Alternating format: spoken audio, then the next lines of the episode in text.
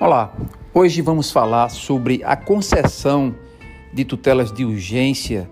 que suspendem decisões judiciais que atraem a inelegibilidade para candidatos nas eleições.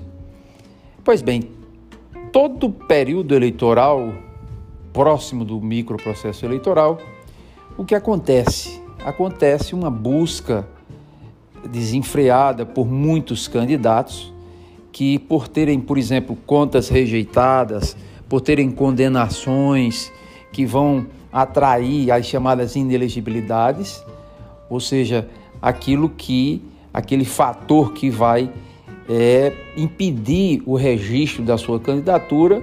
e essa busca das é, tutelas de urgência, elas é,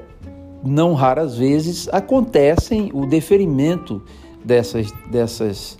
é, desses pleitos, isso às vésperas das eleições. O que acontece é que muitos desses candidatos é, esperam até a undécima hora para procurar afastar alguma incidência de inelegibilidade, alguma causa de inelegibilidade para que viabilizem as suas candidaturas. Com todo o respeito que se tenha pelas decisões judiciais, mas a minha função de acadêmico, do ponto de vista acadêmico e do ponto de vista mesmo dado exercício da operação jurídica, é, eu vejo com muita reserva essas concessões. Ora, de, de uma forma ou de outra, descaracteriza o objetivo principal da, da lei da ficha limpa, né? que, a meu sentir, foi um grande avanço para a sociedade brasileira. Sim, porque sou um ferrenho defensor da lei da ficha limpa, porque ela tende a afastar é, quem não tenha a conduta acima de qualquer suspeita para é, se candidatar, ele deve ficar afastado do, do pleito. Eu advogo aquela máxima do indúbio pro societar, ou seja, na dúvida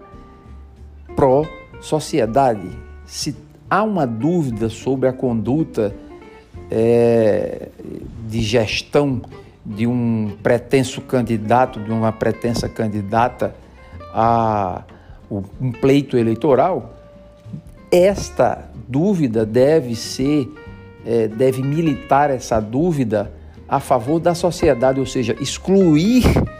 quem porventura não tenha uma total é, credibilidade no sentido de isenção de culpa, isenção de dolo,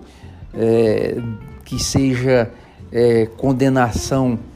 é, por determinada conduta, por improbidade administrativa, por dano ao erário, por ato de improbidade administrativa acumulado com dano ao erário, conduta dolosa, enriquecimento ilícito.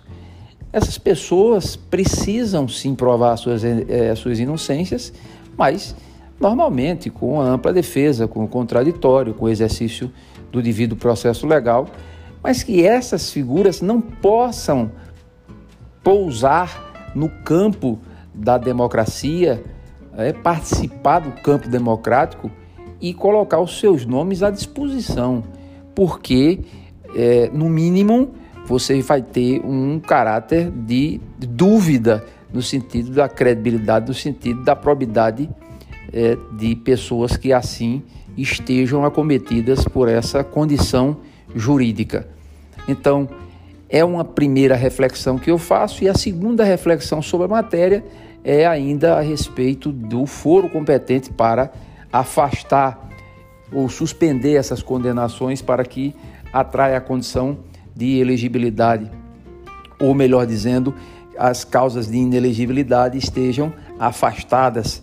desse, desse, desse candidato. É o foro da justiça comum. Eu entendo que é um equívoco muito grande que quem deveria estar é, é, julgando tudo isso era pura e simplesmente a justiça eleitoral. A justiça eleitoral iria de posse dessa, dessas condenações, dessas informações das condenações, seja por informação dos órgãos de controle, seja por ajuizamento das chamadas AIRCs, a ação de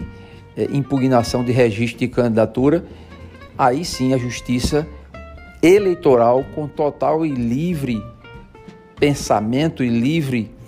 é, é, a competência, a, a atribuição total para julgar esses casos, aí sim seria a justiça o foro competente para analisar esses pedidos e não essa suspensão sendo otorgada via justiça comum, como é a realidade hoje no cenário jurídico brasileiro. Fica aqui essas duas ponderações para que é, toda a, a operação jurídica, todos os atores da operação jurídica que militam aqui no Brasil, a academia por excelência e os operadores do direito façam uma reflexão para que esse debate seja aberto. Essa é a minha opinião. Até o próximo encontro.